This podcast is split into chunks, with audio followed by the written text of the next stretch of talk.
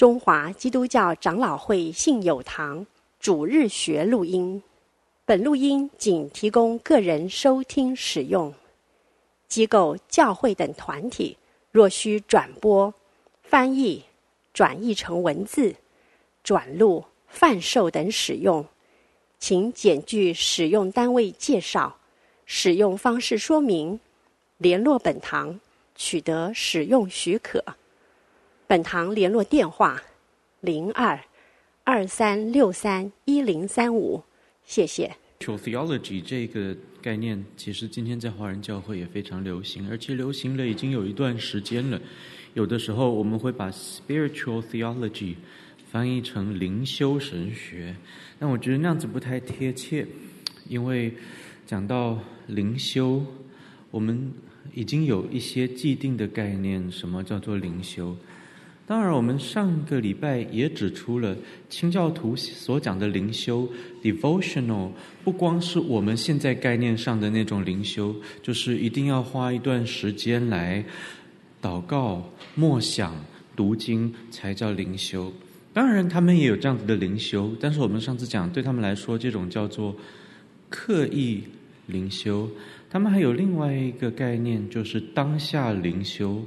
走到哪里都在灵修。我们上次讲到了清教徒的工作观的时候，也发现，呃，他们认为，当我们用属天的意识做我们每天所做的工作的时候，就是把所有的事情都放在属灵操练上面。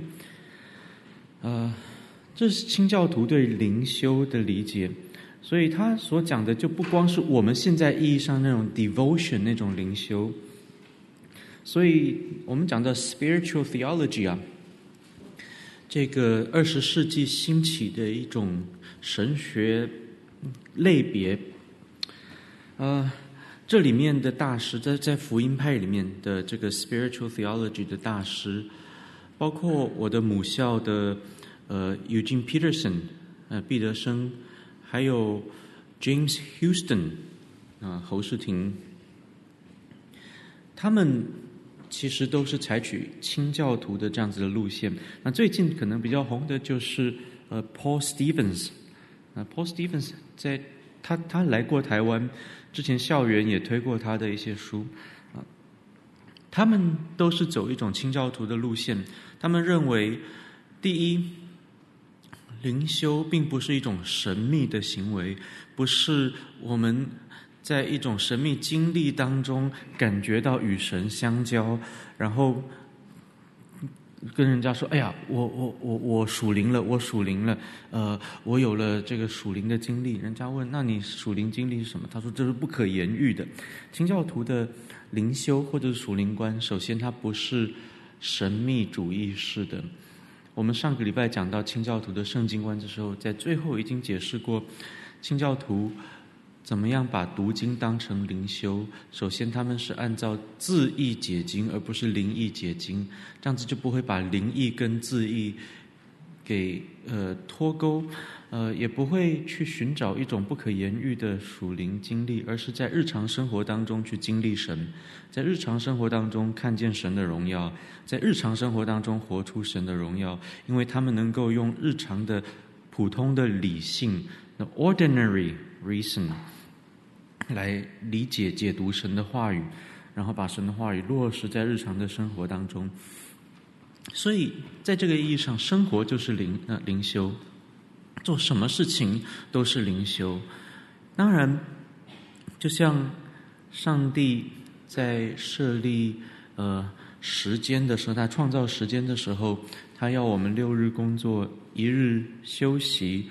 然后把这一日当作安息日，守为圣日。那我们要在这一天专心的享受在主里面的安息，专心的去聆听神的话语，专心的思想神的话语。但我们也记得清教徒们说过，礼拜天是灵魂逛菜市场的日子。啊，这个日子很重要，教会很重要，读经很重要。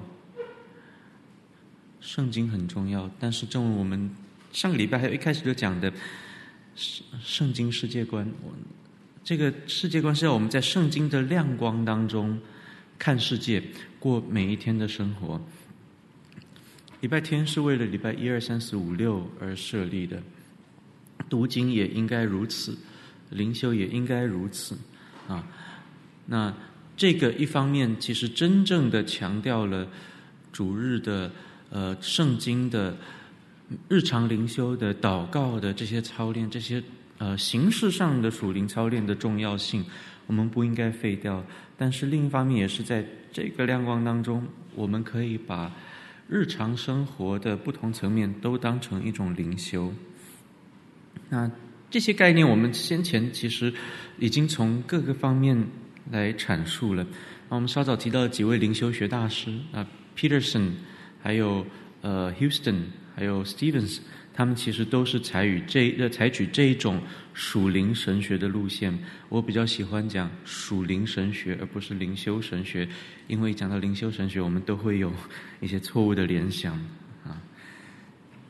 好，那我们今天会从另外一个角度来切入，去思想清教徒的属灵神学或他们的属灵观。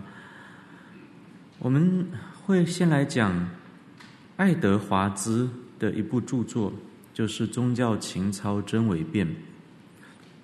那再接下来，呃，如果还有时间的话，我们会思想清教徒的这种 spirituality 里面非常重要的一块，就是死亡。呃，很多的灵修学，呃，或者灵修神学家，他们要处理的。很重要的一个 spiritual 的问题，也就是死亡的问题。所以我把这个死亡观也归在呃属灵神学这一讲里面。啊，清教徒的属灵观，什么叫做属灵呢？我想在华人教会里面，我们一讲到呃属灵人，我们就会联想到譬如。呃，主工人的性格里面所描述的那样子的一个人，当然也不否认这是很值得去参考学习的一本书。但是，我们对于一个人属灵不属灵，其实有一些既定的观念，并没有受到圣经的检验。之前分享的时候，我已经举过了一个例子，就是使徒保罗。那这个言语粗俗、其貌不扬的人，在华人教会不会被人看成哦，这个人好属灵，会觉得这个人自高自大，有一点知识就那么狂妄，他不会被我们看成一个属灵的人啊。我们心目中的属灵人是有一种既定形象的。那到底什么才是真的属灵呢？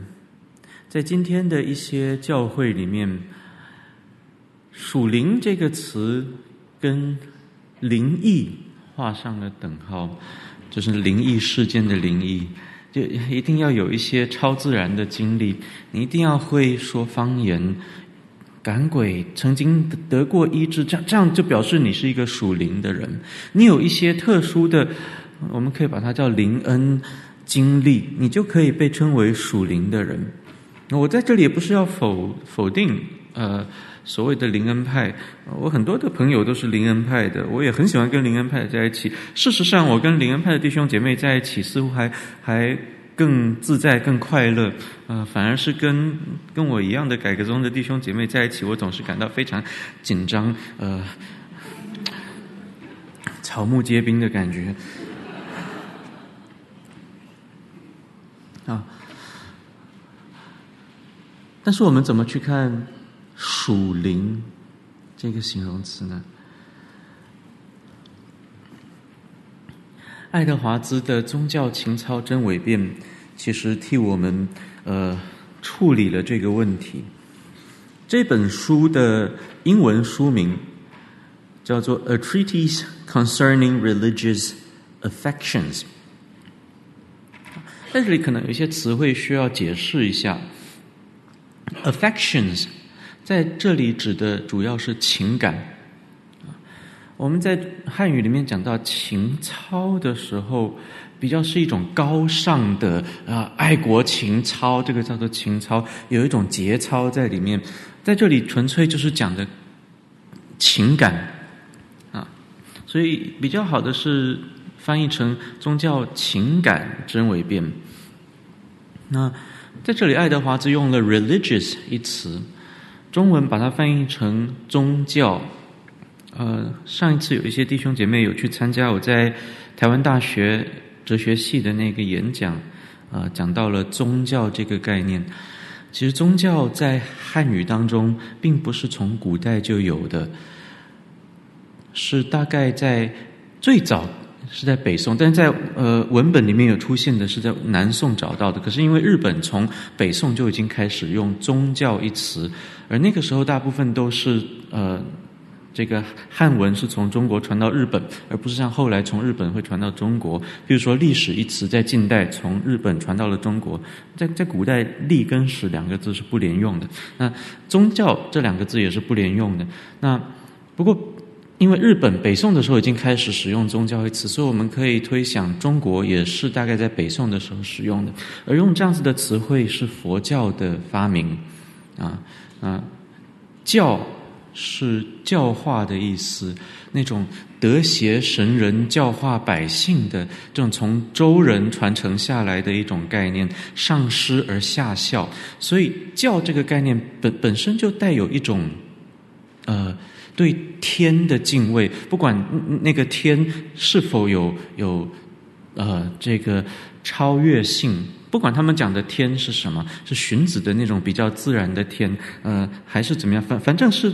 对某一种对象的一种敬畏，呃，神道、天道、天理这样子的，所以上施而下效，所以它本身就有今天所谓的宗教性了。教这个字，那呃宗，我们大概理解就是宗派那样子啊啊。那佛教以教分宗。所以有南宗、北宗，于唐时分。那南宗讲顿悟，北宗讲见悟。啊啊啊！这汉语境里面的宗教，在这个意义上，佛教毫无疑问的是一个宗教。可是到了近代，呃，清朝末年到民国初年的时候，有一个佛学家叫做欧阳靖无，他却说“宗教”这个词啊，是从西洋翻译过来的。它是一个西洋的概念，因为在那个时候使用“宗教”一词，几乎都是在讲西洋的 religion。他说，在这个意义上，佛教并不是一个宗教，并不是一个 religion，啊，他也不能说是一个学说。他说，就叫佛法，佛法不是宗教，它也不是哲学，这些都是西洋的概念。佛法就是佛法，啊，所以讲讲的什么叫做宗教，其实发展到。近代的时候，宗教这个概念已经很复杂了。啊，到了十九世纪，很多强调上帝在他的话语里面启示他自己的人，都强调说。基督教不是一个宗教，到今天也很多人会讲基督教不是一个宗教。基督教是关乎信仰啊。所谓的宗教是什么？在这些人的概念里面，宗教是形式化的，宗教是 institutional 的，它是外在的组织。呃，或者是宗教，很多人认为就是人去找神，这个叫做宗教。呃，在十九世纪的语境里面。给宗教下了很多丰富的定义，使得基督教不再是唯一的真宗教。啊，有一些人把宗教定义为比较内在的一种情感，只要你有这种敬虔的情感，你就是有宗教的，你不需要皈依基督教或佛教或任何有组织的宗教。这是近代语境中的 religion，所以会有一些神学家，包括巴文克 （Herman Bavinck） 或者是巴特。我今天很多的英国圣公会的福音派神学家都说，Christianity is not a religion，基督教不是一个宗教，它是一种信仰。嗯，但是爱德华兹在这个语境当中所用的“宗教”一词，并不是我们今天所了解的那种宗教。在这里，宗教的意义很简单。就是对上帝的敬畏，或者对一位更高者的敬畏。而从基督教变成罗马国教以后，这个 religio 这个拉丁文的字，religion 这个字，慢慢慢慢的就变成它只能够指基督教这个宗教，或者说只有基督教才是真宗教。所以宗教指的是人对三一真神的敬畏，这个叫做 religion。加尔文那部巨著就叫做。Institutes of the Christian Religion，比较好的翻译应该把它翻译成基督宗教要义，而不是基督教要义，不是 Institutes of Christianity，是 Christian Religion。这里指的是人对三一真神的敬畏，只有基督教是 True Religion。好，那在这里，爱德华兹就讲到了。Religious affection，宗教的情感，也就是我们对上帝的那种认识，不只是理性上的了解而已。记得吗？我们以前讲过，加尔文对信心的定义，说信心是一种知识，是一个 firm and certain knowledge，对不对？是一个坚定而确实的知识。可他说，这个知识赐给我们的时候是怎么样的？圣灵不但启示给我们的理性，也印记在我们的心上，both revealed to our minds and sealed upon our hearts。这种认识是绝对带有情感的一种认识，而不是冷冰冰的知识。所以，其实一直到十八世纪初，改革宗传统是非常强调情感的。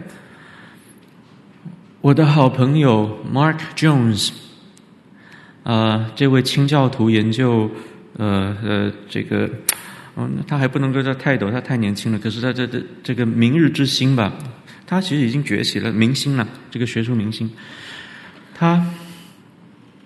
讲到今天教会的问题，不是太感性，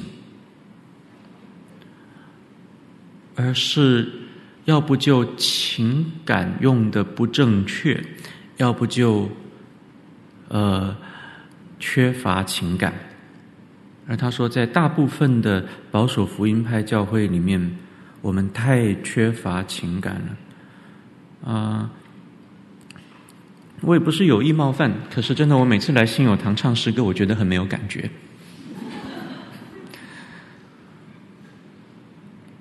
呃，诗歌里面应该是带有丰富的情感。我在华神的讲道讲评里面，常常批评学生讲道缺乏情感。但我们现在是上课，所以大家看我比较没有情感。嗯、我但是讲道是需要带有带有情感的。因为对神的认识不是不带情感的认识，啊，好，那问题就是什么情感才是真正的宗教情感呢？也就是真正出于对上帝真神的认识以及敬畏的那种情感。啊，刚才说到今天很多的人在，或者很多的教会在他们的诗歌里面。情感用错了。首先，真正的呃真宗教所带来的情感，或者真敬虔所带来的情感，应该是建基于对神正确的认识以及正确的关系上面。上帝造物各从其类，而人跟人的关系也各从其类。我对我父母是一种情感，我对我的朋友是一种情感，我对我的妻子是一种情感。我见到我的好兄弟，哎，兄弟！如果我每次见到我老婆也这样，哎，老婆，那那情感就用错了。我见到我老婆，我心里的情感是。对不起我比较老派。任时光匆匆流去我只在乎你。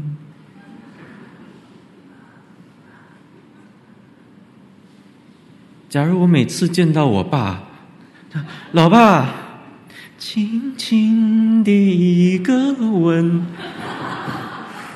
这叫什么？这叫乱伦。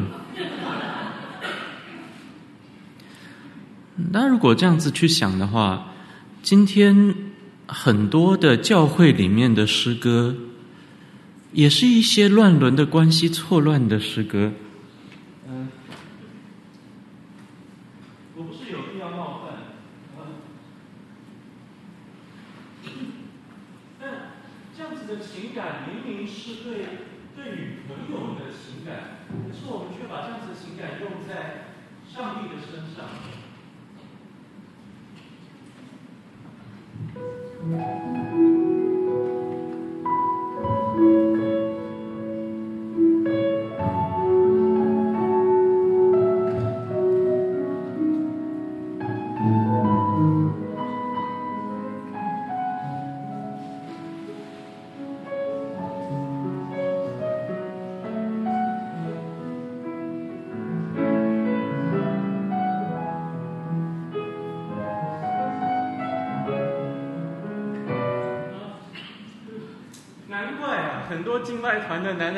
就就这这么浪漫的这种音乐，然后他们就在一起了。那我我不是说他们的这这个音乐都不好，那同样也是赞美之群的音乐，您听听。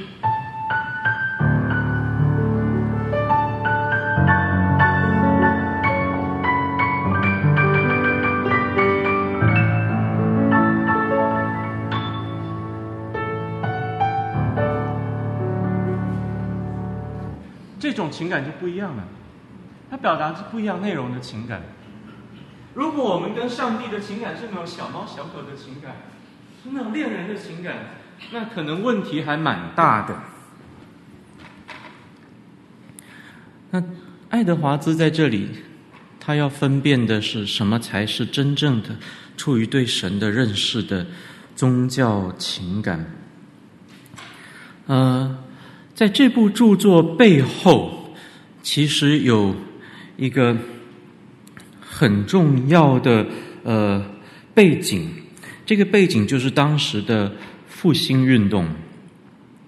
其实，在爱德华兹的那个时代，改革宗神学已经变得越来越冷冰冰，越来越教条主义，所以他们的教会。经常敬拜都是不带情感的，很多头脑的知识可是不带情感。这个问题啊，其实跟用错情感是一样严重的。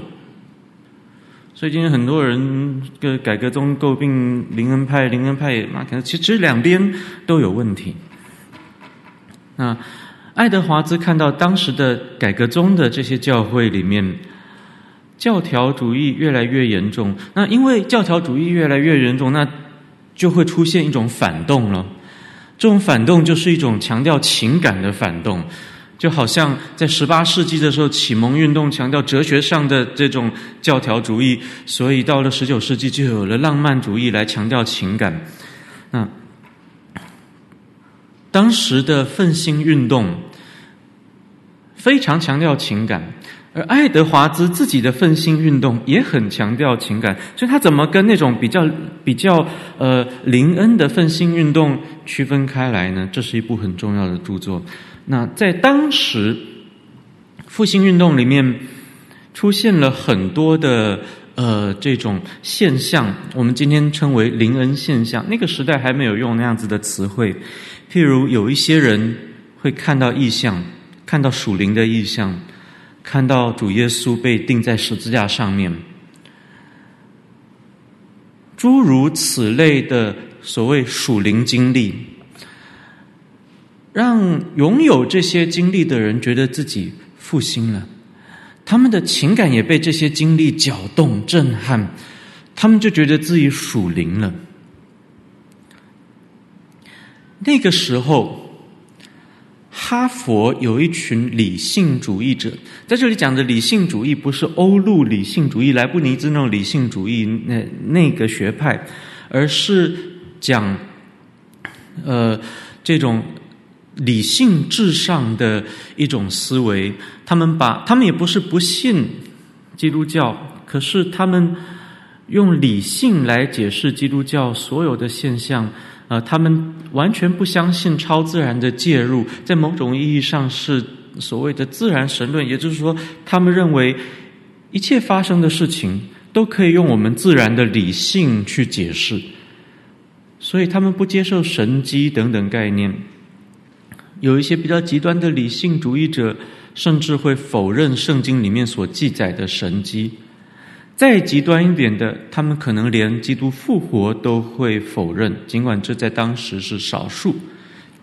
好，那哈佛的一群理性主义者，在当时就指控这些复兴运动的呃有灵恩经历的人，说他们都在撒谎。或者是有一些人说他们有集体的幻象，他们是催眠了。这其实不是真的灵恩经历，而是他们在强烈的情感底下出现了呃一种奇特的幻象，这是在特殊的心理状态里面会发生的。尽管当时还没有今天的这种心理学，可他们也会用这样子的呃解释来说，你们这些都不是真的圣灵。摸着你们，啊、呃，只是你们一厢情愿的。那这时候，这种灵恩复兴运动的领袖当然就不赞同这个说法。他们说：“我们很清楚的知道，我们这些经历是圣灵赐给我们的。我们得到了这些心理，我们经历，我们就被圣灵给复兴了。”所以两边吵了起来。这时候，爱德华兹站出来说话。写了这本书。一方面，他说那些理性主义者，事实上根本就不相信上帝的手会介入到他所造的世界里面，他们根本就不相信圣经所教导的，呃，上帝的护理、上帝的神迹，或者他们如果相信，他们相信的也是一种自然神论式的，啊，或者自然主义式的，那。爱德华兹说：“我们如果真的相信圣经是神的话语的话，我们不会走理性主义者所走的这条路。但另一方面，他论到了当时的奋兴运动。他说：‘难道真的有这样子的所谓属灵经历，就能够成为属灵的人吗？属灵究竟是什么意思呢？’”爱德华兹在回答这个问题的时候，他的背后是加尔文以至于十七世纪清教徒所建构的那一种世界观。啊、还记得吗？加尔文在论述普遍启示跟特殊启示的时候，他跟中世纪的论述是不一样的。中世纪的代表物的人物，这个阿奎那写了两本书，记不记得？两本总论，呃，一本总论叫做《神学总论》，另外一本总论叫做《博弈总论》。驳斥异教徒，驳斥异教徒的这本总论是处理自然，他从自然的理性观察自然的现象，用自然的因果论来推论上帝创造了世界。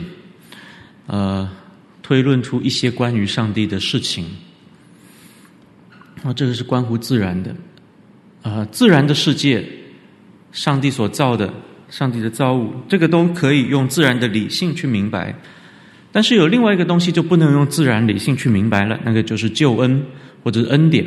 所以神学总论探讨的就是用自然理性不能够去明白的超自然的恩典。那如果要明白超自然的恩典，就必须要诉诸于圣经。那因为上上帝在圣经里面启示了他的救赎之功。可是，既然救赎之功是超自然的，我们在读经的时候就不能拘泥于人所写下的文字，不能够拘泥于字面的意义。所以，我们如果真的要明白恩典，我们必须诉诸神秘主义。到最后，不只是用灵意来解经。甚至需要诉诸一种神秘主义式的灵修。嗯，这之前我们解释过了。那加尔文说不是这样子啊。记得他那个眼镜的比喻吗？他说：“上帝写了两本书，就是大自然还有圣经。可是，自然这本书放在我们眼前，我们因为堕落，所以看不懂它。所以，上帝赐下圣经，让我们透过圣经的亮光来读自然这本书。这叫做圣经世界观。所以，圣经是让我们用自然的普通的方法去诠释的。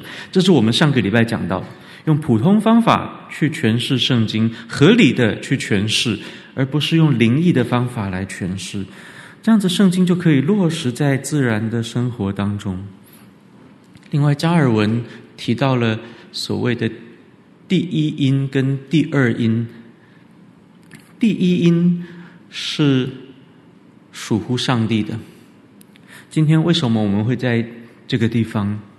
如果我们要从第一因的层面去回答的话，就说这是因为这是上帝预定的，上帝安排的，上帝用他的手把我们每一个人引领到的这里，聚集在这里，所以我们才会祷告嘛。我们祷告说：“哦，主啊，感谢你把我们今天聚集在这个地方。”我们祷告常常这样子讲，对不对？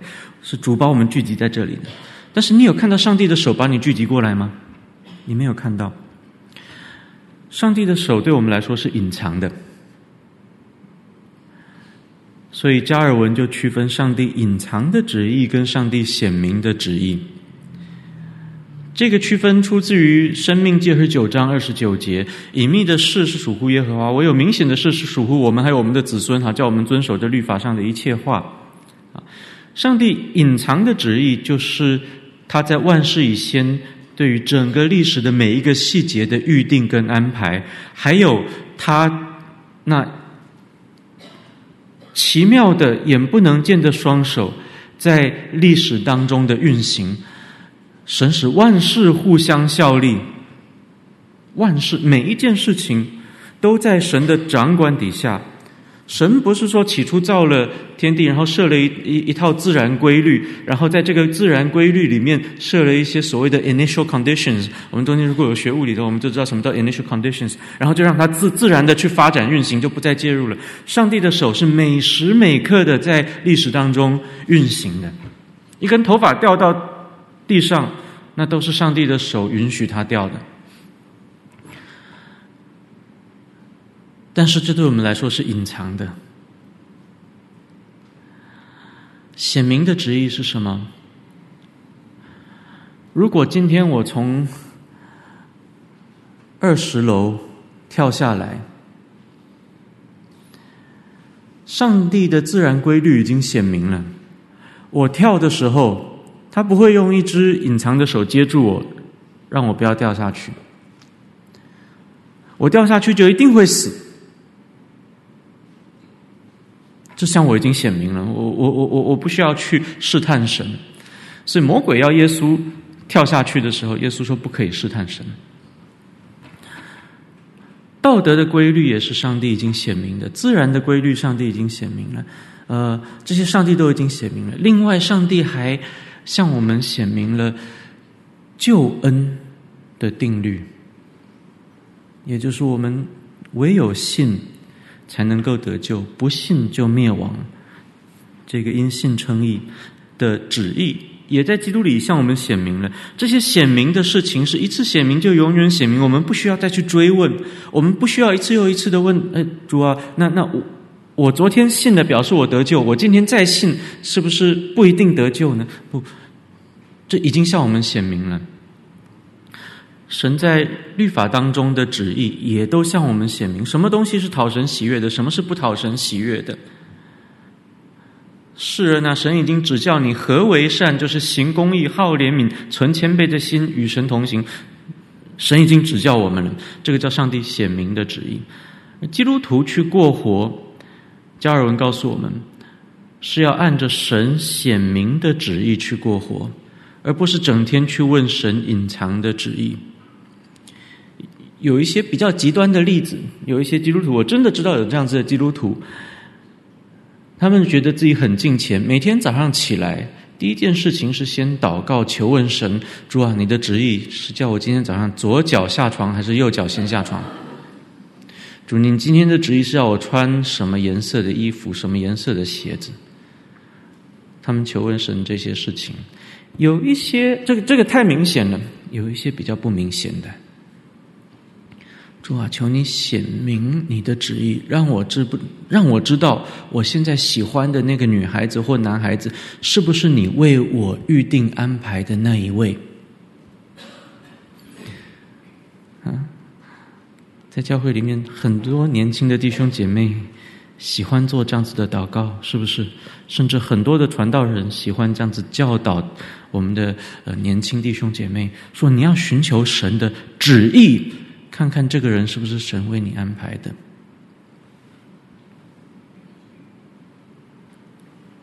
那怎么去寻求呢？有一些人就求上帝显明一个神迹来证明，像像机电求神显明神迹，那羊毛有没有水啊？这这类的神迹来证明这个女孩子是不是上帝为她安排的？我我我认识好多这样子的年年轻弟兄姐妹。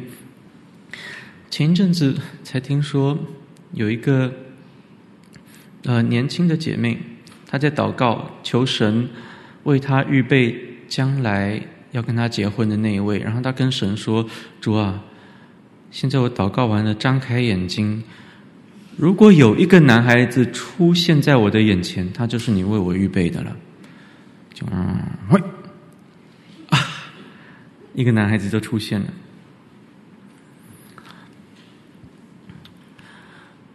之前还遇到一个很有趣的，有一个女孩子祷告，她求神说：“主啊，呃，现在我面前有一个沙发，沙发那么大，没有看到沙发被沙发绊倒，那是极不可能的事情。可是现在，如果有一个男的在我眼前走过，被那个沙发绊倒了，主，那个就是你为我预备的。结果真的有一个男孩子经过，被那个沙发绊倒了，啊，两个人就在一起了。”后来那个男的对那个女的始乱终弃，就是真的呃名副其实的跟他做了不该做的事情，然后就移情别恋了。有的当然不是用这样子的方式去寻求上帝的旨意，但各位，你所喜欢的一个对象，是不是神所为你预备预定的那一位？其实不到你结婚的那一刻，你都不知道。等到真的结了婚，你才能够说，这个妻子就是这个人，就是上帝为我预备的妻子。因为有没有可能，这个人什么都很适合，可是在在婚礼上面突然发生了什么事情？譬如说，都都外星人突然临到，婚礼被终止，呃，都有可能发生，对不对？就是事情不到那一刻，你永远不知道这是不是上帝隐藏的旨意，上帝已经为你做的预备跟安排。所以，怎么选配偶？其实很简单，按照上帝显明的旨意去选，去选配偶。对一个基督徒来说，如果信仰对你是很重要、很重要的，而你找的一个对象，信仰跟你不一样，会让你的婚姻生活很痛苦。如果你是一个热爱古典音乐，然后完全没有办法接受摇滚乐的人，你看到一个女孩子好漂亮，可是她玩摇滚乐，你这个摇滚乐好讨厌，我我就是不喜欢。那你们两个人真的大概不适合在一起。其实这些都是很简单的、很简单的道理。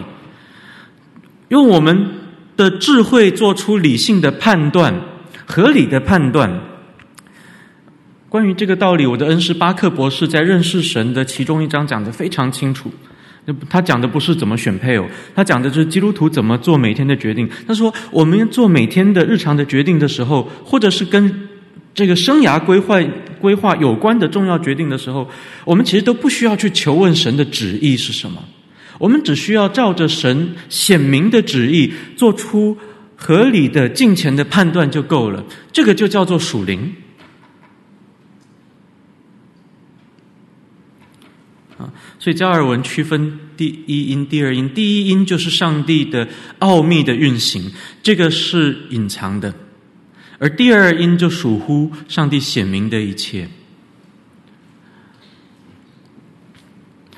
我们是活在第二因的世界里面，我们不要去追问第一因的事情。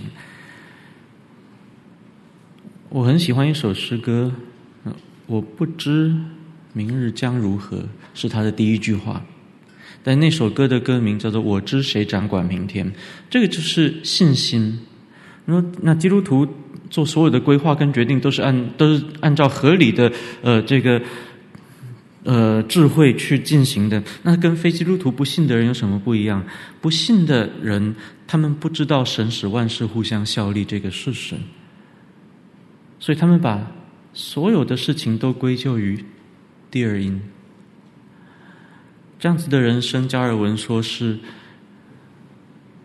没有盼望的。他说，人生一切的痛苦就出于不知道神奥秘的护理、运行、掌管。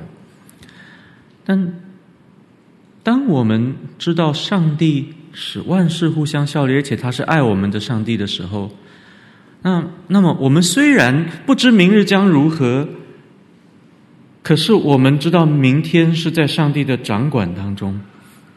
我们可以带着盼望跟信心去面对明天，这就是不一样的地方。好，那就是在这样子的一个神学框架里面，爱德华兹来讨论什么叫做真的宗教情感，什么样的人才是真的属灵的人。呃，他从一个很有趣的概念出发。这个概念就是 imagination。我们今天讲的 imagination 想象力的时候，我们讲的一般是幻想、奇想，这个叫 imagination。想象一些不存在的事情，这个叫做 imagination。可是我们会注意到，人类的想象力永远也脱离不开我们感官经历所认知过、接触过的事物。举个例子，中国人想象出来龙这种奇幻生物，它是不存在的。可是我们想象出来的龙身上的每一个部分，其实都是我们感官经验去感知过的东西。龙的脚像鹿角，龙有鼻孔、有眼睛，这是我们既有的概念。龙的牙有点像鳄鱼的牙，呃，龙的爪子、龙身上的鳞片、龙的尾，这这些其实都是我们感官接触过的一些东西。这些东西印在了我们的脑海里面的时候，当它们不存在我们眼前，我们仍然仍然能够回忆。起它，或者是让它出现在我们脑海当中，这个就叫做 imagination。这个是 imagination 在十七、十八世纪的用法。所以 imagination 不是发挥你的想象力、随便空想的意思。imagination 在这里，爱德华兹给他下了这么一个定义：是 that power of the mind whereby it can have a conception or idea of things of an external or outward nature。When those things are not present and are not perceived by the senses，就是人类的这个 呃感知能力里面，或者人人类的这个思想有一种功能，有一种能力，就是当一些外在的事物不在我们看得到、听得到、摸得到的范围里面的时候，我们还是对它有一种呃。印象，那个就叫做 imagination。我们现在可以闭起眼睛来，想象小提琴的声音。我们可以闭起眼睛来，想象你最要好的朋友长的样子。这个都叫做 imagination。啊，有的时候 imagination 很强烈，那就被叫做 impression。好像印在你的脑海里面，所以叫 impress 啊，印象。印象只不过是一种非常强烈的 imagination。它这个词的这样子的用法，跟当时英伦的经验论哲学非常相似。也跟当时的英国文学家的一些用法也很相似。这些人包括 John Locke，包包括 Joseph Addison 等人。啊，我们之前在讨论清教徒与呃文化的时候，提到过，早期的清教徒是绝对禁止用 imagination 来。想象神的，啊、英文的 image 跟钦定版圣经里面用的偶像是同一个词，它的它这个字就是形象的意思，上帝的形象。呃，我们不能够把上帝那眼不能见的形象造成我们眼睛所能见的形象。以色列人。在西乃山脚下所犯的罪，就是把上帝的全能、上帝的荣荣美，变成了金牛犊的形象。他们不是在拜一个埃及的金牛犊神，他们拜的是耶和华，可他们把耶和华造成了金牛犊的形象来拜。稍早提到巴克的认识神，我我常常回去重读这本书的。呃，认识神里面也有提到了这么一段。就是关于金牛犊的这件事情，大家可以回去找一找，可以去读，真的很精彩啊！啊，圣圣经禁止我们造偶像，意思就是不能够把上帝那眼不能见的形象造成可见的形象。那我们说，我我们如果不用视觉的方式去造呢？我们用文学呢？清教徒说也不可以。文学上面有一种文学说法，就是 imagery，就是用文字勾勾勒出一幅图画来。任何这样子的手法都可以是 imagery，呃，它可以是暗喻，也可以是明喻，也可以是呃用文呃一个语言的这种声音来模仿某某某一个事物，呃，这这些都是用文字在勾勒出一幅图画来。清教徒说，也不能用这样子的手法来描述上帝。但问题是，圣经里面充满了 imagery 啊。圣经里面说神是君王，耶和华是君王，可是那个君王跟地上的君王是完全不一样的概念呢。圣经用各式各样的 imagery 来描绘神，说他穿披上他的荣耀如披外袍。说他展开诸天如如如搭帐篷，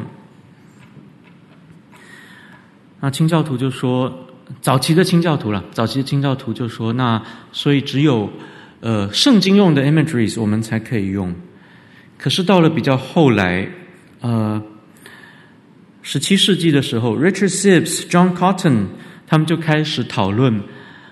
那我们能不能使用一些圣经没有使用的 imageries？但是我们是在圣经的神学的呃规范当中来使用这些 imageries 的。慢慢慢慢，imagery 的使用就越来越自由了。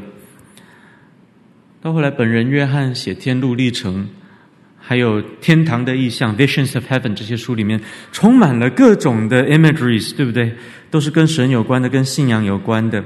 或者是 Isaac Watts 以撒华兹，他从经文诗的传统转到了形而上诗的传统。英英国文学里面形而上诗 （metaphysical poetry） 就是这种充满 imagery 的 poetry，而且充满了一种特殊的 imagery，叫做 conceit 或者 concertism，意思就是奇奇幻的幻想，用一一些不可能发生的事情。譬如我们熟悉的那首诗歌《当我思量奇妙十架》，这个是以萨华兹的第一首形而上诗。而那个思量原文 survey 意思就是到实地去考察、探勘的意思。所以那是一个穿越的概念。它不是说我们在意象中看见十字架。呃，十字架活化的在我们眼前，不是的，是真的穿越到两千多年前的，那个时候没有两千多年，那那呃一一一千七百年前的各各他，然后去看主耶稣的宝血怎么样，水跟血怎么样从他身体流出来，等等。呃，imagery，清教徒到后来越来越自由的使用 imagery。呃，imagination 这个概念也就开始比较自由的被讨论了。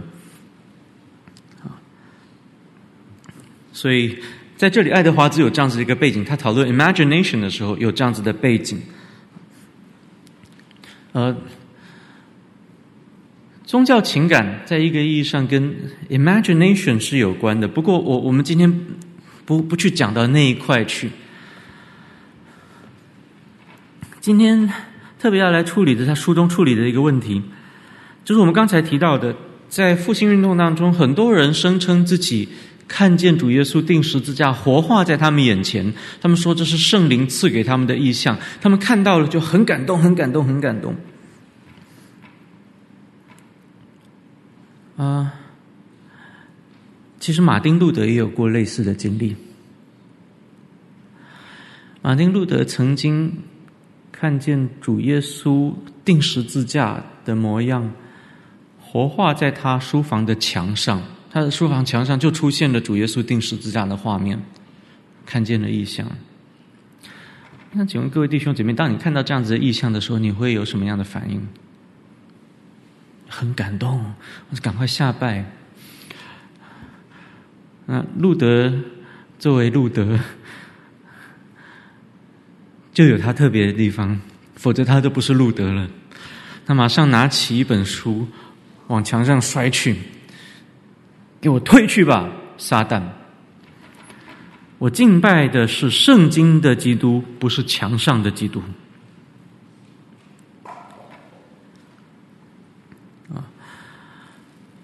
路德是这样子处理这个问题。爱德华兹的背后的神学也是一致的，可是他仍旧是改革宗。他不是路德宗，所以他不会那么的粗暴。有的时候我觉得粗暴一点是比较好的。有时候改革宗太斯文了。好，呃，他提到了这个 spiritual sight of Christ crucified 这种看见耶稣被钉十字架属灵异象。他说这个顶多就是一个 imagination。他，你不是亲眼看到的，对不对？你在脑海中看到的，所以脑海中看到这个 imagination，它的确可能从圣灵来的，但又怎么样呢？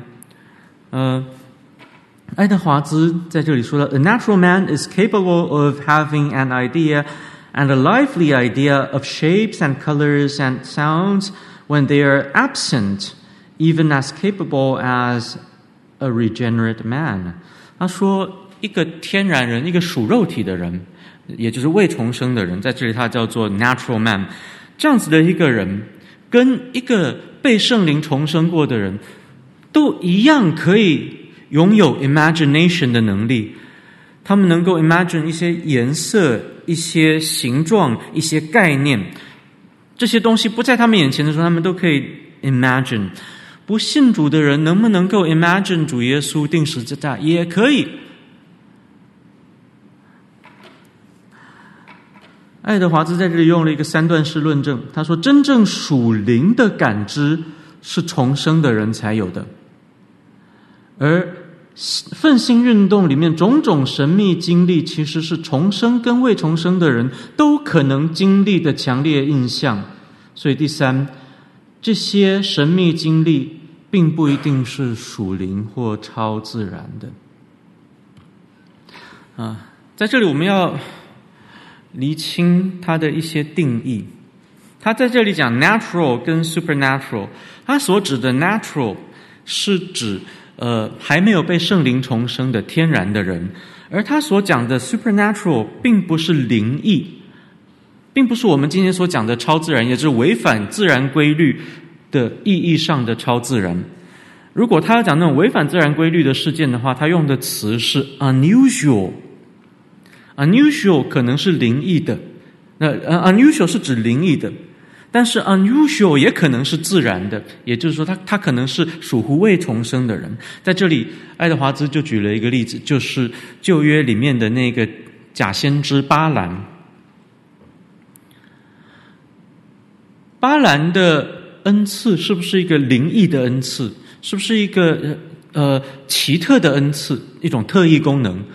是的，它是一种 unusual power。他可以听见耶和华的声音，可以跟神对话。他有真的这种所谓的灵恩，他可以未卜先知。好，他有这种 unusual 的能力，可是他却是一个 natural man，也就是没有被圣灵重生的不属灵的人。巴兰那个先知恩赐是真的还是假的？是真的。可是为什么说他是假先知？因为他没有用这个恩赐来服侍神。他是不是一个属灵的人？他不是一个属灵的人。所以各位，是不是你会说方言就代表你属灵？不是。不会说方言是否就一定不属灵？也不是。是不是你有先知恩赐？这巴兰这种先知恩赐，就代表你一定属灵？也不是。旧约里面。扫罗王也曾经跟着一般先知说天使的话，也就是今天很多的教会所理解的方言。他是不是一个属灵的人？他不是。所以圣灵的工作我们要分清楚。圣灵有很多的工作，他把一些普遍的恩赐赐给所有的人，不只是赐给基督徒，是赐给所有的人。正如神降雨给好人，也降雨给歹人。他把会打篮球的恩赐赐给敬虔的基督徒，赐给 Stephen Curry，赐给林书豪。可是他也赐给 Kobe Bryant 这样子不敬畏神、会在外面乱搞的这样子的人。这个恩赐都是来自圣灵的，所以我们不需要说，我们看 NBA 的时候，我们专挑基督徒去支持去看，然后基督徒打得好，我们就哦荣耀神。然后诶 Kobe Bryant 打得好，我们就哎呀这个。这个撒旦得荣耀，不是这么一回事，因为这个这个恩赐也是圣灵给的。Kobe Bryant 打得好的时候，那个荣耀是圣灵的荣耀，是神的荣耀。尽管他不愿意归荣耀神，他也夺不走神在他身上彰显的荣耀。啊，那这是论比较普遍的恩赐，但是也有一些比较特别的恩赐。可是这些恩赐也跟救恩没有。一必然的关系，包括巴兰这种先知恩赐，它跟救恩没有必然的关系。所以这些是圣灵赐下恩赐的工作。圣灵还有另外一种特殊的救恩之功。圣灵内在的重生，内在的光照，圣灵。在成圣的道路上面的保守，圣灵使我们与基督联合，这样子的救恩之功，是使一个人属灵的条件。一个人是否属灵，就在乎他是否有圣灵的重生，以至于他愿意降服在神的话语底下，愿意在圣经的亮光中看世界。再讲回基督定十字架的那个所谓意象，他说这些东西，呃，都是一些外在的东，呃，外外外在的概念，现在进到了他们的脑海里面。但是这些呢，are still of no different sort from what men have by their senses。这些跟，呃，讲的简单一点吧。你脑海中浮现出耶稣钉十字架的这样子的一个画面，跟你能够用感官去经经去真的看到基督钉十字架的画面，其实并没有呃本质上的差异的。爱德华兹就问了这么一个问题，他说：“我们现在讲这些人，可能看到一个很。”强烈活生生的画面，看到基督钉十字架活化在他面前，可是，在程度上能够跟当年在各个他亲眼见到基督钉十字架这些人的眼见相比吗？哪一个更加直接呢？当然是当年那些在各个他亲眼见耶稣钉十字架的人。可是我们就要问一个问题：那些亲眼见到耶稣被钉十字架的人，有没有因为这样子的眼见，因而变得属灵？没有。在哥哥他，属灵与不属灵，取决于你是否用信心，在基督的苦难里面看见上帝的荣耀。是否像那个百夫长一样，当耶稣说：“我的神，我的神，为什么离弃我？”然后就断大声呐喊，断气死了的时候，这人真是神的儿子了。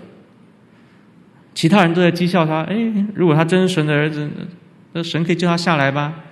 大家都在讥笑他的时候，有一个人凭信心，不是凭眼见，认出了这个是上帝的儿子。信心就是属灵或不属灵的关键所在，这个也就是圣灵所赐的最宝贵的那个礼物，呃，或者是说圣灵所赐最宝贵的礼物就是基督。可是是什么使我们与基督联合的？就是赐下信心，使我们能够连于基督。啊，信心就是属灵与不属灵的关键。当我们学会用信心看事情的时候，我们就是属灵的人。这不在乎眼见，属灵与不属灵不在乎眼见。不论是你用肉眼看见，还是在脑海里面浮现你肉眼会看见的东西，这都不能让我们成为属灵的人。灵异的经历也不能让我们成为属灵的人。信心。是属灵的关键。什么是信心？信心跟眼见的关系又何又何在呢？有人喜欢说，信心就是不见一人，只见耶稣。这个当然是在解经上面很大的谬误，因为登山变相，你只见一人，不见一人，只见耶稣，只是对当时的事实的陈述。这种经文叫做描述性的经文 （descriptive text）。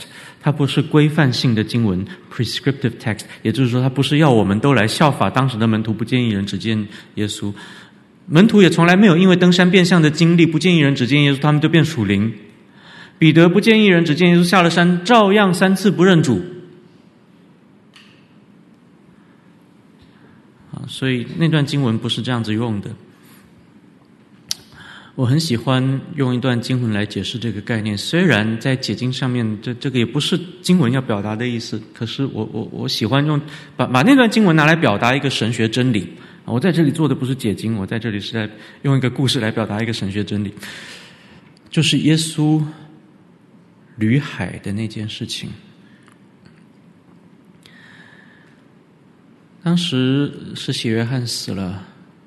大家很伤心，然后五这个众人来追随耶稣，耶稣用五饼二鱼喂饱喂饱了五千人，然后门徒上了船，耶稣独自一人退到旷野去祷告，结果夜里起了大风浪，主耶稣就要跟门徒在一起，所以他施展神迹，从水面上要走到船上，要跟门徒在一起。耶稣行神迹，没有一次是为了他自己，没有一次是。为了他自己的需要，或者是为了他自己的乐趣，四十昼夜没有东西吃，他也没有把石头变成饼。他在水上行走，也不是为了冲浪，为了好玩，他是为了跟门徒在一起。彼得看到了，说：“主，我要下来。”本来他们是很害怕，以为是个鬼怪。耶稣说：“不要怕，是我。”彼得说：“主，如果真的是你，让我下来跟你一起行走。”耶稣就要求邀请彼得下来，跟他一起在水面上行走。这时候彼得就在水面上行走了。你说这是不是信心呢？这也是一种信心，是大到能够使人移山的信心，是能够行神迹的信心。但这个跟救恩没有关系，因为在这个时候，彼得只见耶稣而不见风浪，所以他不需要信心。彼得走了几步，看见风浪甚大，这时候他就往下沉了。在水里，他说：“主啊，救我！”彼得的职业是什么？渔夫。什么风浪他没有见过？耶稣的职业是什么？其实是石匠，因为原文是雕刻匠的意思。嗯、那那个地区是没有木头或者很少木头给他们雕刻的，所以雕刻匠一般是雕石头。所以那里的 carpenter 指的是 stone carpenter，不是 wood carpenter 啊。所以耶稣是石匠的儿子。好，石匠跟渔夫谁比较会游泳？渔夫彼得这时候可以选择自救。我相信他在渔夫的生涯里面也不是没有在风浪中掉到水里过。他也曾经死里逃生，他可以自己试着游回船上。反正他也没走几步，离船也不是很远嘛。然后他说：“主啊，救我！”这时候，他所彰显的信心是很小很小的信心，所以主耶稣说：“你这小信的人。”可是主耶稣没有说：“你这没信心的人。”主耶稣在比喻里面告诉我们：信心就算小的像一粒芥菜种一样，都可以让我们等得着整个天国。一粒的芥菜种，小小的信心，只要它是真信心。他就能够让我们得着救恩，他就能够让我们成为属神国度的人，成为属灵的人。彼得这时候彰显出来的信心，跟他眼见有什么关系呢？他不再是只见耶稣不见风浪，也不是稍早沉到水里的时候，因为见风浪甚大，不见耶稣了，只见风浪，那就往下沉了。这时候他见到了风浪，更看见。站在风浪上那位曾经平静风和海的主，这个就叫做信心。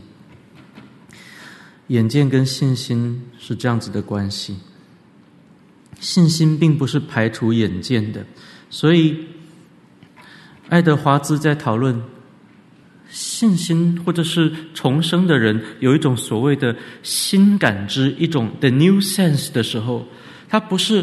印度教所讲的那种第三只眼，它也不是一种第六感，它不是去排除我们日常的感官经验、日常的理性所接触到的、所观察到的、所想到的这一切，它不是排除这一切，而是认定了这一切之后，更加去看见、去认定那位站在风浪上的主。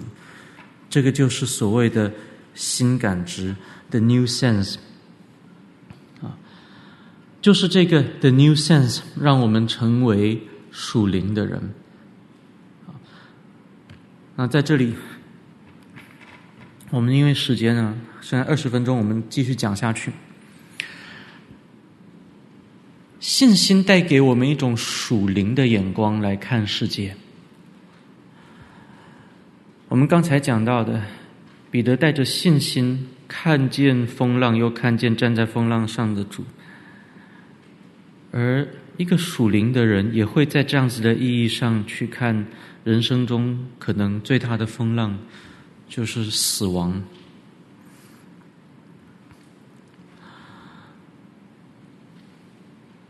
一个不知道死亡意义的基督徒。是很难活出基督复活生命的基督徒。约翰·欧文有一部很重要的著作，叫做《The Death of Death and the Death of Christ》，基督之死里面的死之死，中文译本叫做《基督为谁死》。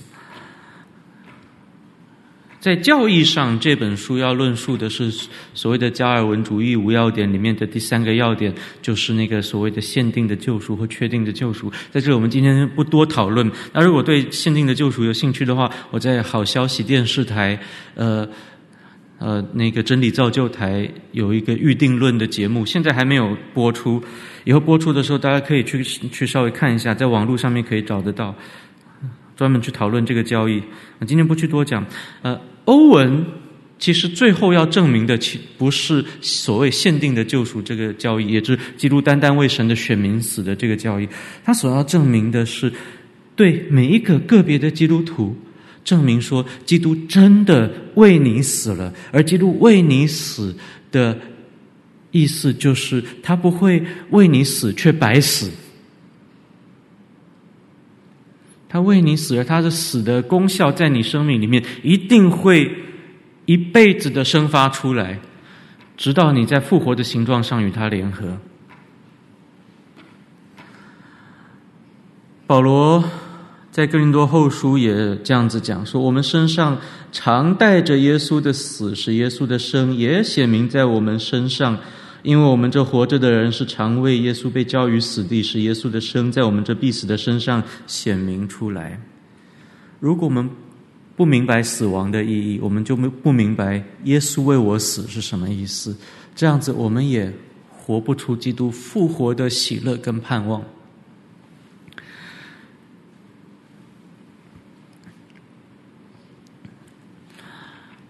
在。所有的文化、所有的哲学、所有的宗教里面，我想基督教是最直接、不避讳的去面对死亡的。他直视死亡，如同彼得在水里看见风浪一样。他不是避开不看。嗯、呃，这里有很多内容，因为我们时间，我们就不多讲。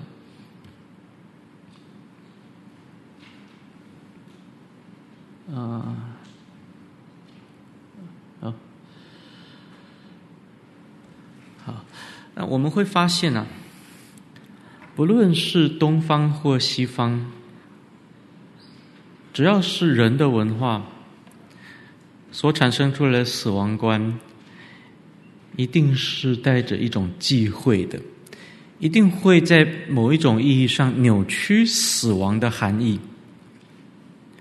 这最直接的体现就是在我们的语言上面，所有的语言，至少已知的语言，论到死的时候，都有所谓的顿词，英文叫做 circumlocution。遁就是逃遁的意思，也就是说，我们论到死的时候，我们不会直接用“死”这个字，对不对？在英文里面，我们不会说：“哎，我这个朋友的这个呃亲人过世了。”说：“Oh, I'm so sorry your dad died。”有有时候也会了。但是会讲的语气上恭敬一点，比较不会用 died，只会说 Oh, your your your grandfather passed away，pass away，对不对？那我们中文就讲过世、去世。讲到老人家过世以后，我们甚至都会避讳过世以后，因为他现在还活着，所以就讲百年之后。那这我们要避讳这样的词汇。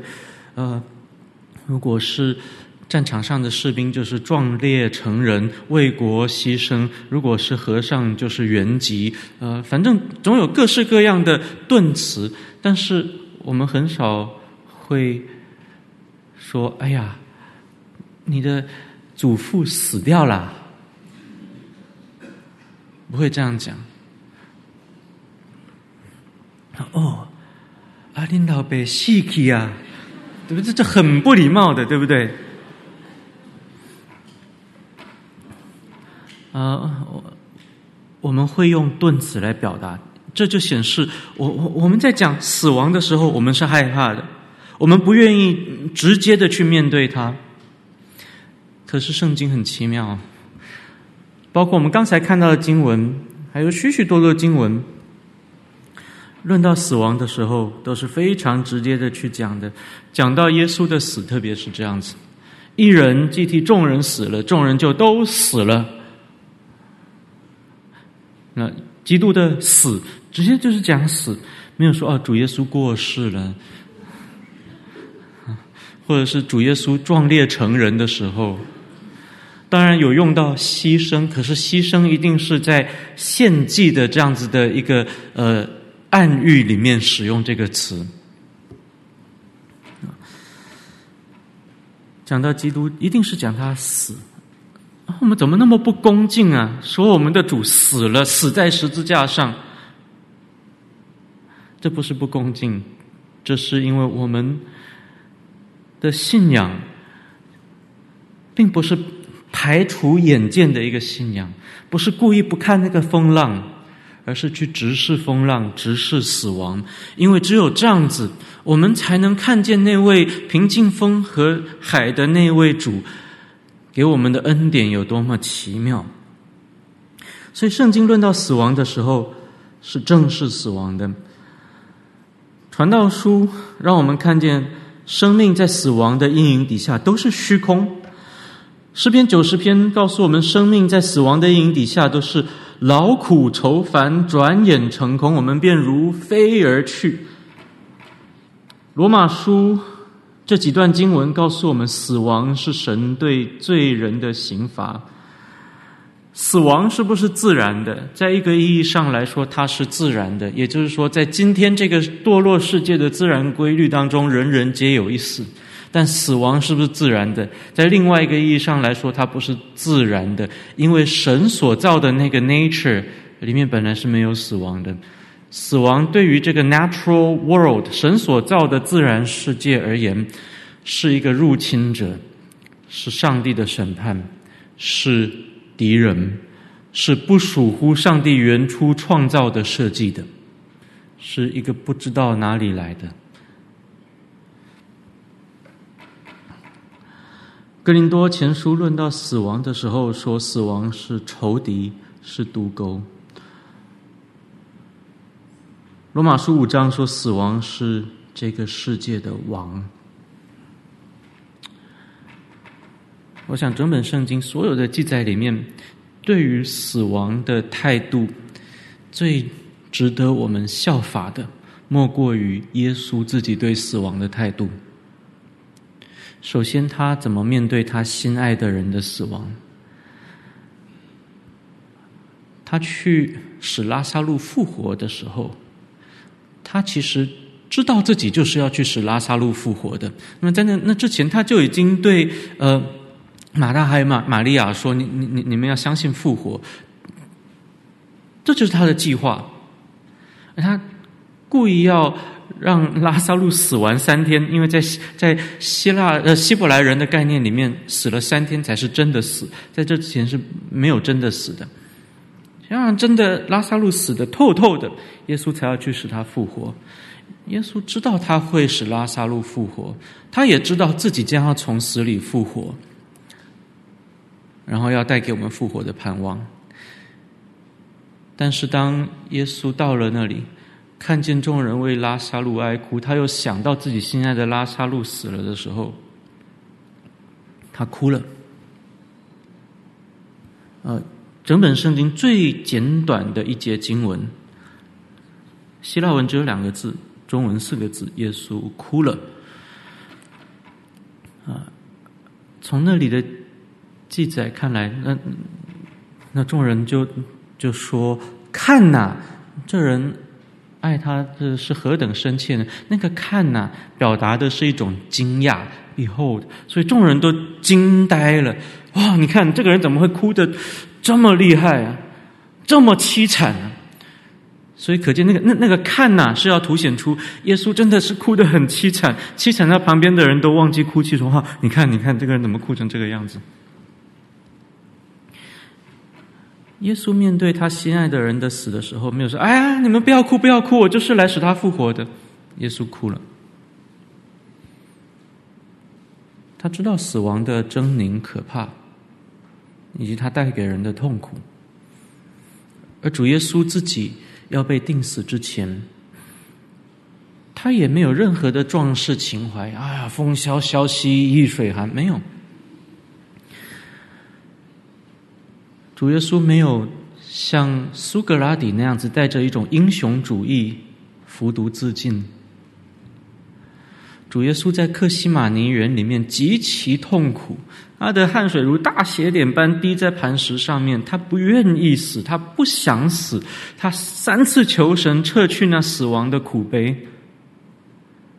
那什么叫做信靠神？就是在你面对你最不愿意面对那件那件事情的时候，当你面对死亡的时候，你都愿意说：“可主啊，但是不要照我的意思去做，要照你的意思去做。”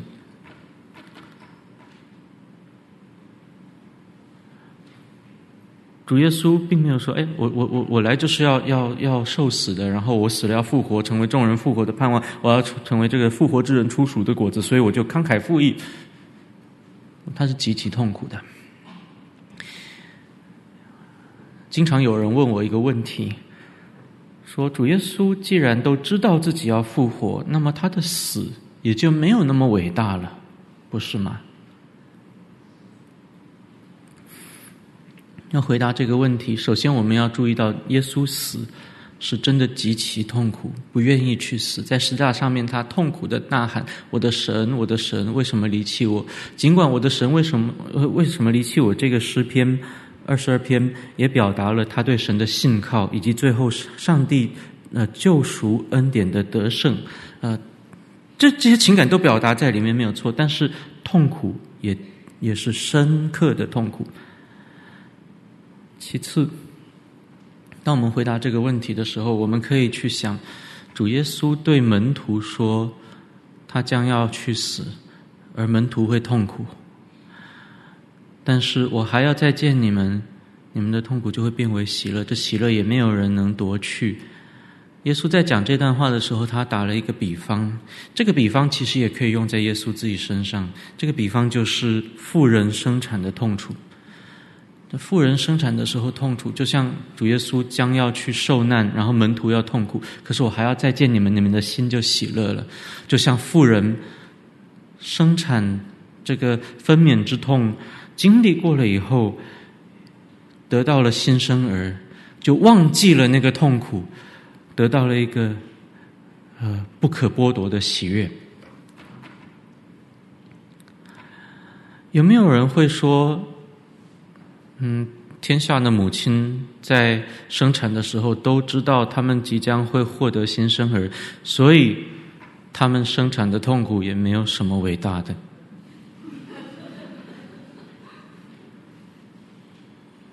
我想没有人会这样子讲，特别是在我们文化里面，我想。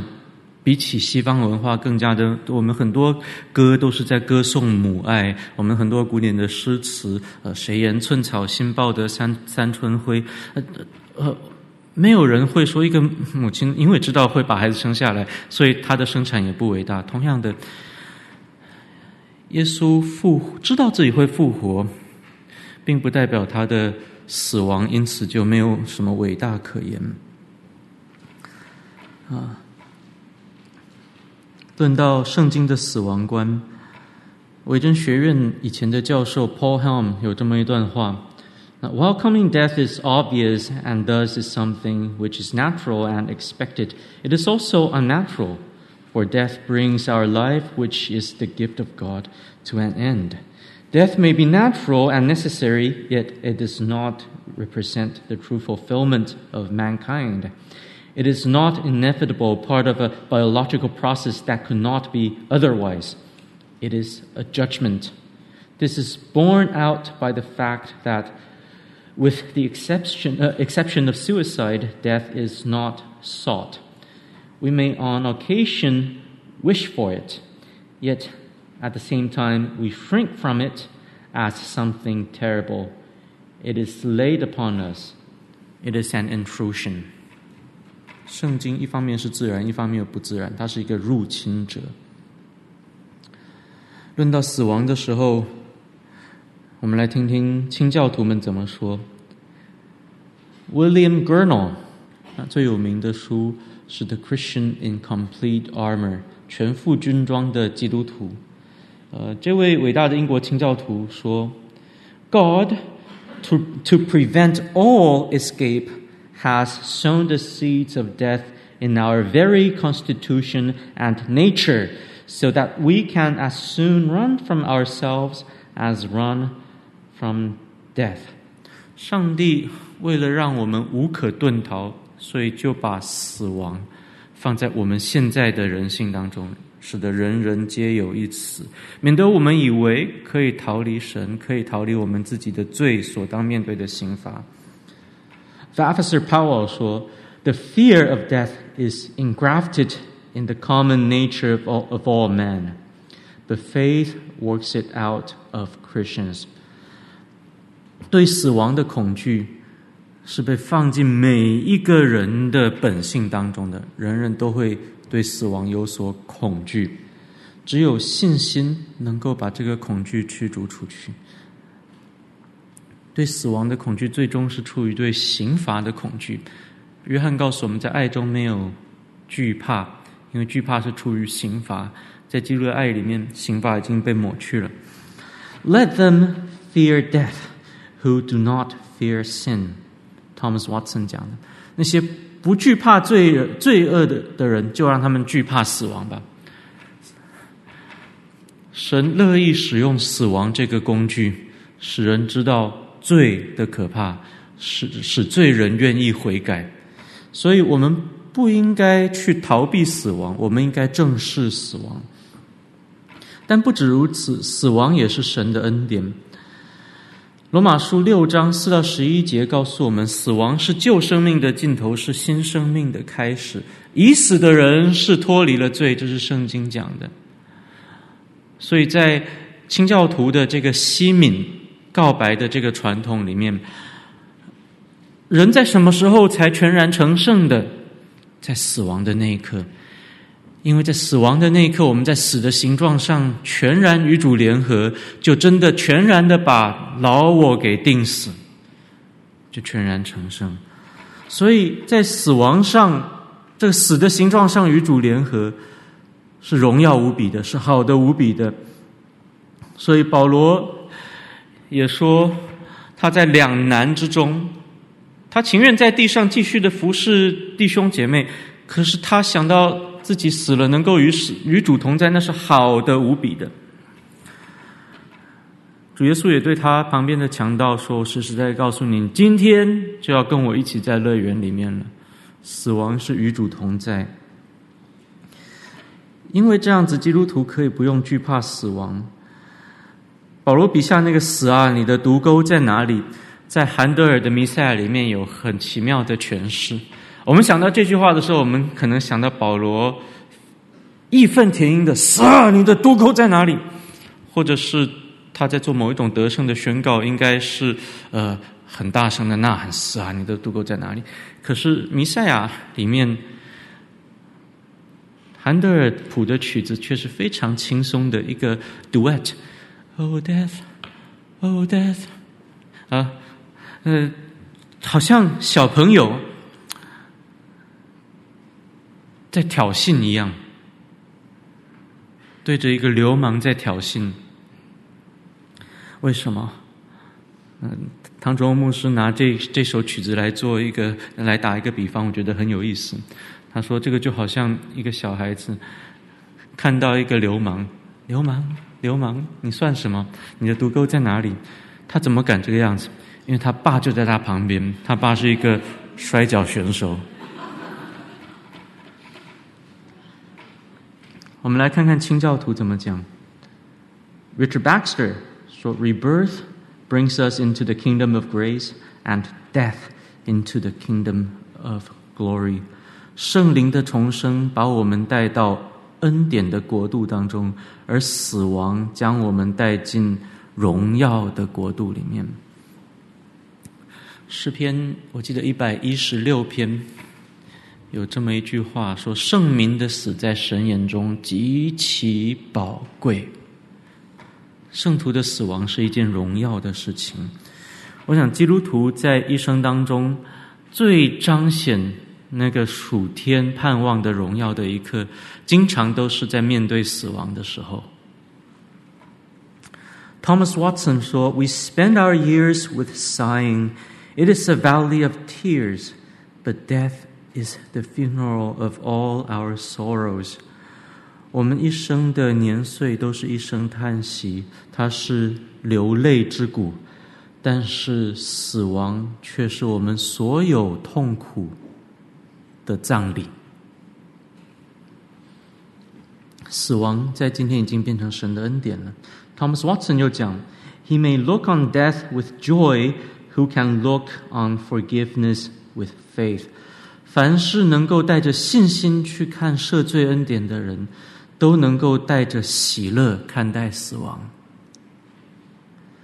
George Swinnock 说：“Death is never sudden to a saint. No guest comes unwanted, uh, to uh, uh, unawares to him who keeps a constant table.” 死亡对于圣徒来说，从来就不会是不速之客。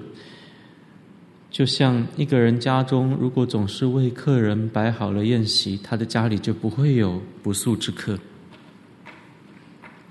我们总是已经预备好迎接死亡了。基督徒应该是已经预备好迎接死亡的人，不管是我们自己的死亡，或者是心爱的人的死亡。刚才提到 Richard Baxter 写了一本书，叫做《The Saints' Everlasting Rest》，圣徒永恒的安息。对不起，可能让大家超让我超过五分钟啊。呃，Richard Baxter 这个人一生体弱多病，且有几次真的差一点病死，后来没有死。他也曾经在英国内战的时候，呃。随军担任军牧，他看见很多年轻的士兵在战场上死去，而且是痛苦的死去，所以他对死亡有非常切身的一种体会。也因为他自己体弱多病，所以他很早就已经预备好自己安息礼拜的奖章了。我不晓得有多少牧师啊。自己的安息礼拜的奖章要自己预备，然后死了以后让人家去宣读的。Richard Baxter 就是这样子，他为自己安息礼拜预备了奖章，结果几次都没死，所以他这个奖章越写越多，就写成一本书了，就是这一本《圣徒永恒的安息》。呃，这本书分成几个部分，在第一部分。他讨论圣徒安息的教义，他要阐述的是希伯来书四章九节的经文，说：“这样看来，必另有一安息日的安息为神的子民存留。”他说：“这个安息日不是在今生的，啊、但很可惜的，他说很少人能够在今生之上还看到更长远的一个盼望。”我们不是不看今生，我们刚才讲过了。我们看今生，看这个 present world，我们会看这个世界上的风浪，我们也应该正视这个世界上的风浪。可是，怎么样能够在人生的风浪中有安息？唯一的方法就是知道，在这风浪之上之外，还有一个永恒的安息，也就是他所说的那个属天的安息 （heavenly rest）。呃，这个 heavenly rest 是在今生的呃 burden 还有 suffering 体现出来的。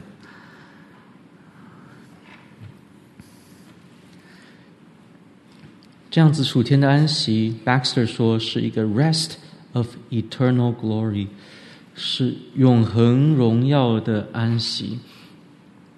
呃。这个安息不只是我们每一个人的安息，最后的主耶稣再来所带给我们的那个安息，以及我们借由死亡已经初步进入的那个安息，也是圣灵的安息。我们每一个人死的那一刻，圣灵在我们身上所动所动的工就完满了。他在我们一辈子当中不断的。劝诫我们，不断的安慰我们，不断的鼓励我们，不断的责备我们。他不断的在做工，而这些工作在我们死的那一刻，我们安息了，圣灵也与也与我们安息，这是一种完满的安息。而当我们每一个人在主耶稣再来的时候，被招聚到他面前的时候，圣灵在地上所做的工也完成了，也安息了。那是一个。永远的安息，那个安息不是一种静止状态的安息，而是不断的在敬拜上帝的一种安息。所以这是一个完满的 perfect。Baxter 说，可是它也是一个 endless 无止境的一种圆满 fruition。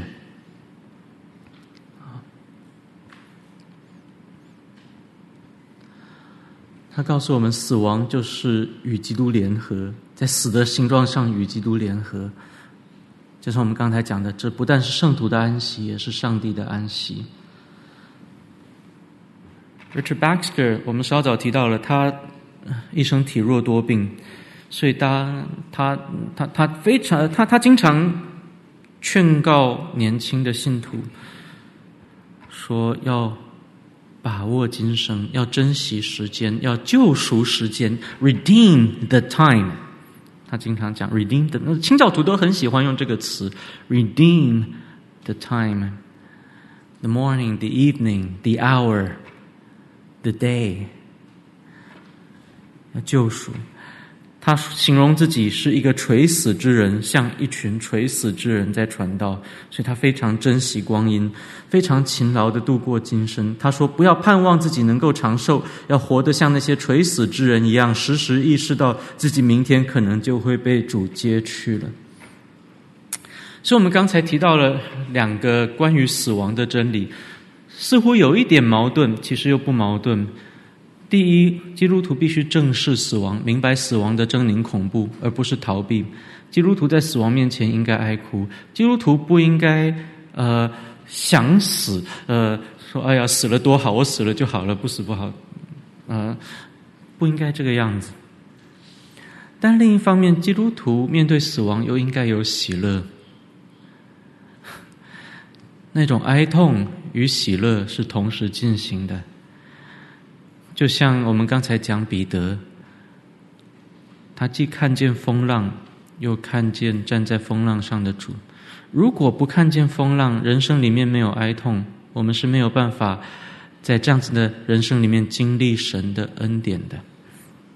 那把这两个真理放在一起，用叙事的方法表达出来，表达的最好的一段话，在清教徒笔下，我想就是出自于。呃，本人约翰的天路历程，在这里他写的，我们就用这段话作为今天的总结。他说：“这条河，这是坚定先生 Mr. Standfast 要过约旦河的时候说的话。约旦河象征着死亡。他说这条河对许多人来说是恐怖的。的确，想到它的时候，我也经常会害怕。这里的河水对于舌头是如此苦涩，对于肚腹如此冰冷。”但当我想到我所要去的地方以及彼岸等候我的众圣徒，这念头就像炙热的火炭，放在我的心中。啊，我们一起低头。感谢您的收听。若需进一步详细资讯，请上本堂网站：www 点 hfpchurch 点。O r g 点 t w，本堂地址：台北市罗斯福路三段两百六十九巷五号。谢谢。